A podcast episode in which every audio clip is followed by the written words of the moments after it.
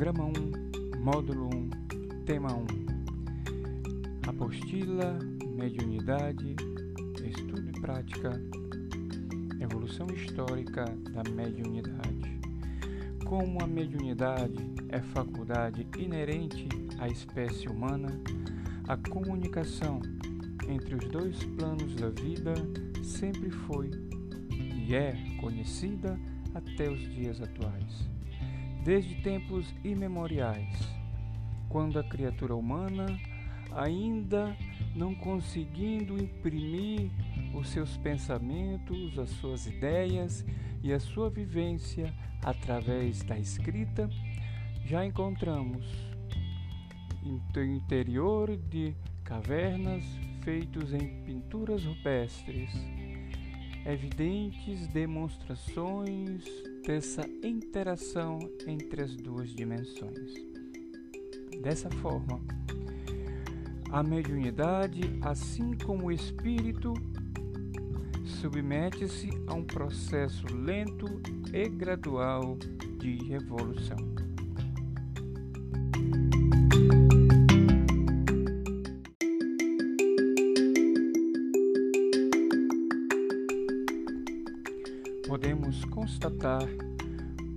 Observando pelo retrovisor da história, que os primeiros habitantes do planeta Terra, nossos antepassados, chamavam Deus a tudo aquilo que se apresentava como característica sobrenatural. Qualquer coisa que escapava à sua compreensão e o seu curto entendimento tais como, por exemplo, fenômenos da natureza, inclusive habilidades especiais em determinados indivíduos que os distinguia dos demais da sua tribo e das localidades aos quais estes moravam. Em consequência, rendiam-lhes cultos e, por não possuir senso moral e intelectual desenvolvido, na ânsia de agradar esses ditos deuses, promoviam o que nós conhecemos por holocaustos, sacrifícios de animais, sacrifícios de frutos da terra e inclusive sacrifícios humanos. E dessa forma, podemos observar que a mediunidade sempre esteve no bojo da humanidade. Assim, quando ouvirmos ou lermos qualquer coisa no sentido de que os fenômenos mediúnicos nasceram com a doutrina dos espíritos, evidentemente aquele que os escreveu está em erro grave e, na grande maioria das vezes, intencional, a fim de deturpar a realidade pungente e que não escapa ao olhar menos cuidadoso, mas com o objetivo de se instruir.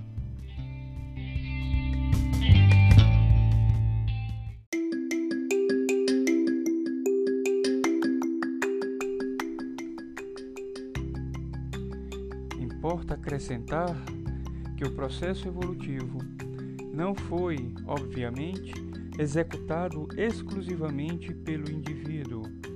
Sempre esteve o homem secundado por forças e inteligências superiores que o conduziam na direção do progresso e do crescimento intelecto-moral, permitindo dessa forma que o corpo espiritual o perispírito se aperfeiçoasse também, e como resultado desse aperfeiçoamento produzisse, imprimisse um veículo físico apto a desenvolver e aprimorar as qualidades do indivíduo na direção das alturas, na direção do crescimento moral e do crescimento intelectual.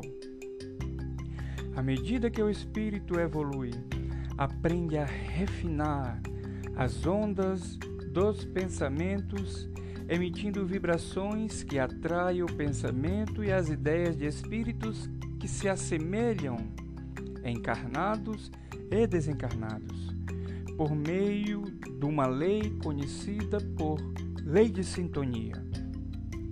Nesse processo, as suas faculdades perceptivas são ampliadas, pois a psique humana, encontrando-se mais bem estruturada, consegue ampliar as suas irradiações e também as suas captações de ondas e dessa forma dando mais condições à faculdade mediúnica em se apresentar de forma mais requintada e intelectualizada.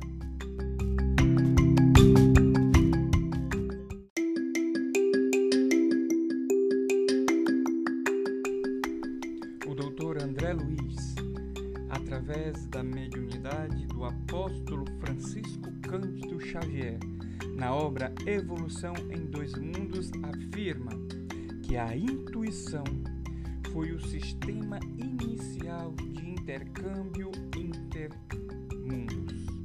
Entre o mundo dos encarnados e o mundo dos desencarnados, e que a produção do pensamento contínuo pelo espírito que caracteriza essa emissão mental do ser humano habilitou o perispírito a desprender-se parcialmente nos momentos do sono reparador do corpo físico partir daí, entrar em contato com seres, ambientes e localidades às quais se afinizava.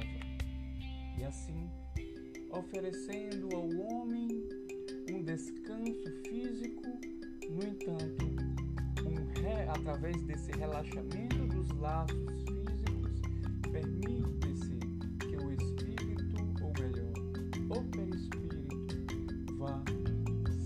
confraternizar com aqueles aos quais se afinizou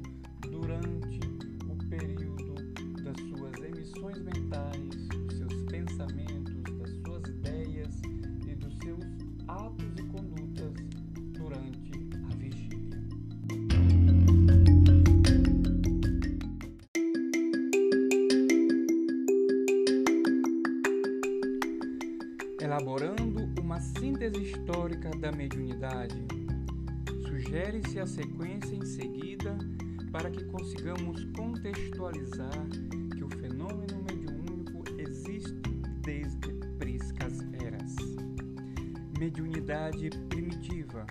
A intuição é a mediunidade inicial. O médium, nessa época, é idólatra, como nós falávamos anteriormente. Adora ou teme as forças da natureza ou indivíduos que possuem capacidades além dasquelas às quais o julgo a maior parte da população comum possuía, nomeadas assim como deuses, sol, céu, lua, fenômenos climáticos como chuva, raios, trovões e ainda seres humanos de capacidades melhoradas eram nomeados, adorados como deuses. Mediunidade tribal. Desenvolve-se a partir daí uma mentalidade mediúnica coletiva. É uma crença grupal em espíritos ou deuses. Aparecem as primeiras concepções de Criador ou Fecundador, Terra-mãe e geratriz daquilo qual conheceram como planeta, como natureza na época. Fetichismo forma mais aprimorada do mediunismo tribal, apresentando forte colorido anímico pelo culto aos fetiches objetos materiais que representam essas divindades ou espíritos, os amuletos, a figura nasce do curandeiro e do feiticeiro que é altamente respeitada e reverenciada, amada e inclusive temida pelos demais membros da tribo ou daquele clã. Mediunismo mitológico. A prática mediúnica caracteriza-se pela presença dos mitos, simbolismo narrativo da criação do universo e dos seres e pela magia, práticas mediúnicas e anímicas de forte conotação ritualística. Mediunismo oracular é o mediunismo que aparece no período da história humana considerado como início da civilização. É politeísta e religioso, cultuados pela sociedade, os deuses. Espíritos fazem parte de uma sociedade hierarquizada, onde há um Deus maior, Zeus, que vive em locais específicos, divinos, o Olimpo. Tais deuses são imortais, poderosos, mas possuem paixões típicas dos homens mortais: ódio, amor, rancor, compaixão. Cada deus governa uma parte da terra ou dos seres terrestres, e os oráculos constituem o cerne de toda atividade humana. Nada se faz sem consultá-los, ou seja, os oráculos eram as vozes dos deuses chegando através daquele indivíduo mediunizado, para que pudesse assim aquelas pessoas tomarem ações, atos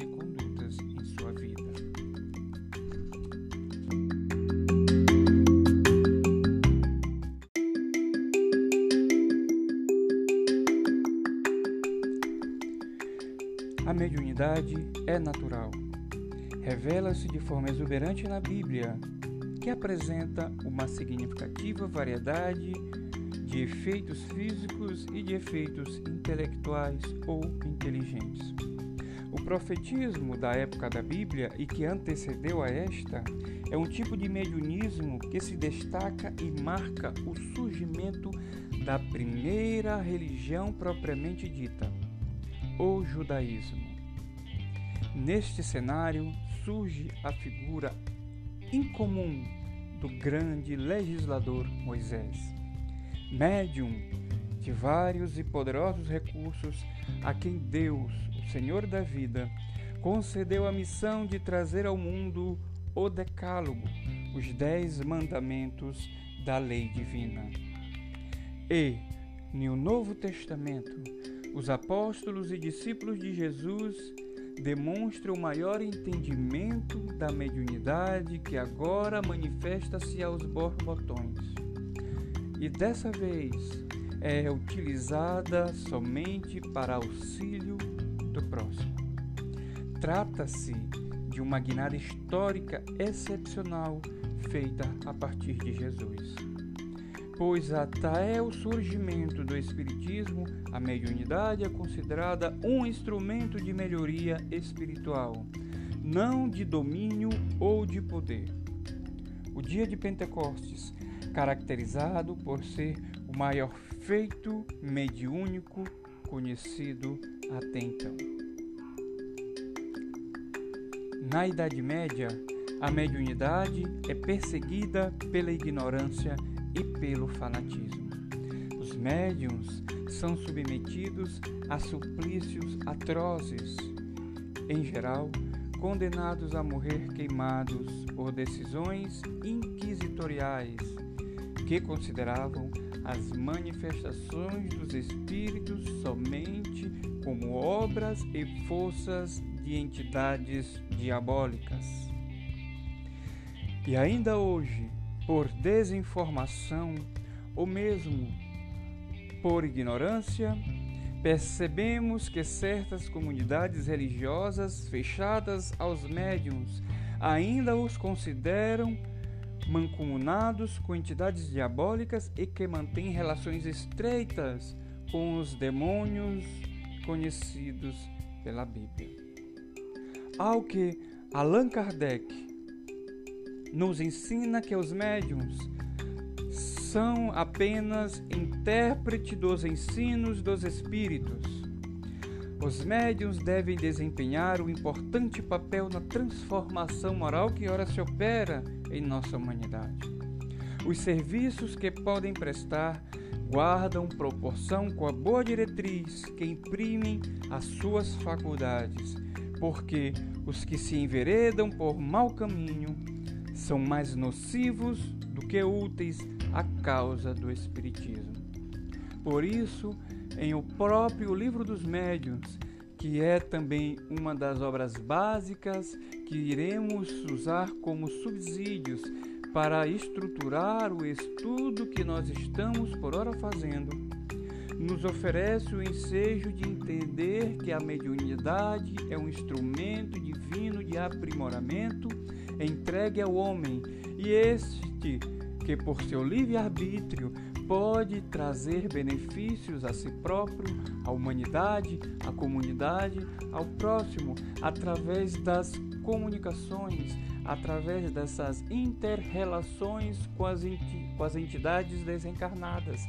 Assim como, se este médium for de índole má, ele irá levar a feito as suas faculdades mediúnicas, produzindo não mais frutos de sabedoria, de cura e de progresso, mas sim frutos de perturbação, engendrando por esquemas ardilosos em busca de dinheiro, poder e fama. Dessa forma, podemos compreender que existe uma grande gama e variedades de médiums, porque existem pessoas diferentes que umas são boas e outras não são boas. Mas isso não define a mediunidade como um instrumento nocivo. A mediunidade, assim como a energia elétrica, que nós podemos fazer essa analogia pueril, são duas ferramentas de progresso, ao que podemos fazer bom uso da, da mediunidade, levando progresso à humanidade assim como da energia elétrica, levando energia, levando luz, levando progresso, levando tecnologia às pessoas. Mas podemos fazer mau uso da mediunidade, levando dor, medo, perseguição, sofrimento a pessoas, assim como ao médium. Também, se nós fizermos mau uso da energia elétrica, podemos trazer perturbações, explosões e até morte das pessoas que estão ao nosso redor. E assim terminamos esse primeiro programa, ou melhor, o primeiro tema do programa 1, do módulo 1, Evolução Histórica da Mediunidade.